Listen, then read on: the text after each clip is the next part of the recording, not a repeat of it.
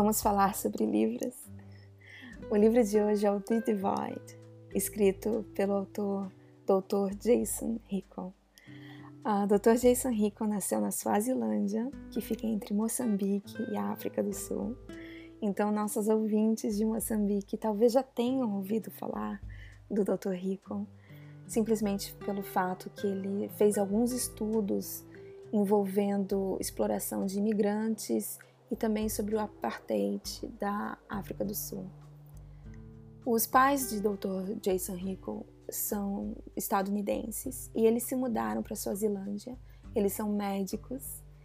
Então depois que eles mudaram para lá, eles tiveram Jason. Yay!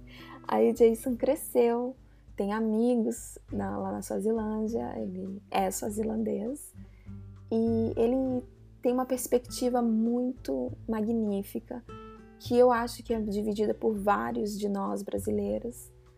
E depois dele ter crescido, ele foi para os Estados Unidos para estudar a faculdade e também para fazer o doutorado dele. Ele é antropólogo. Depois ele se mudou pro, pra, aqui para Inglaterra e hoje em dia ele leciona em Londres.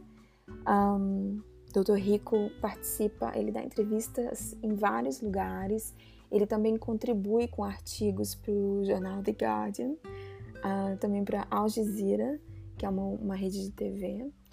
Um, Dr. Rico também ele escreveu não só o livro The Divide, mas outras obras. E você pode descobrir mais sobre ele no blog dele, que é chamado jasonrico.org.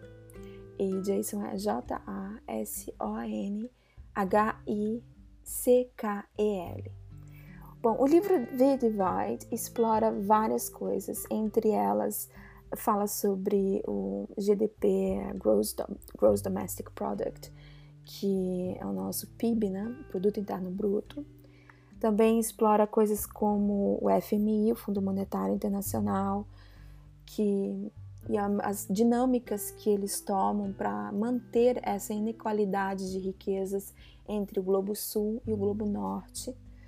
Uh, Dr. Rico também menciona coisas como patentes é, de produtos farmacêuticos que previnem pessoas com doenças sérias como HIV de serem tratadas, de receberem tratamento e perpetuam a pobreza, especialmente entre mulheres que daí tem que recorrer a coisas como prostituição para se manterem.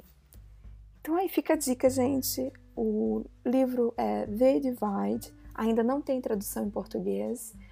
Para os que entendem inglês, ele pode ser comprado no Brasil, na Amazon Brasil já tem, mas vocês podem comprar, obviamente, de outras, uh, outras lojas de livros. Em alguns países, a Audible também tem uma versão uh, do audiolivro em inglês. Infelizmente, não no Reino Unido e não sei se tem no Brasil. Mas fica a dica e vamos deixar os nossos dedos cruzados para que uma versão em português venha rapidinho.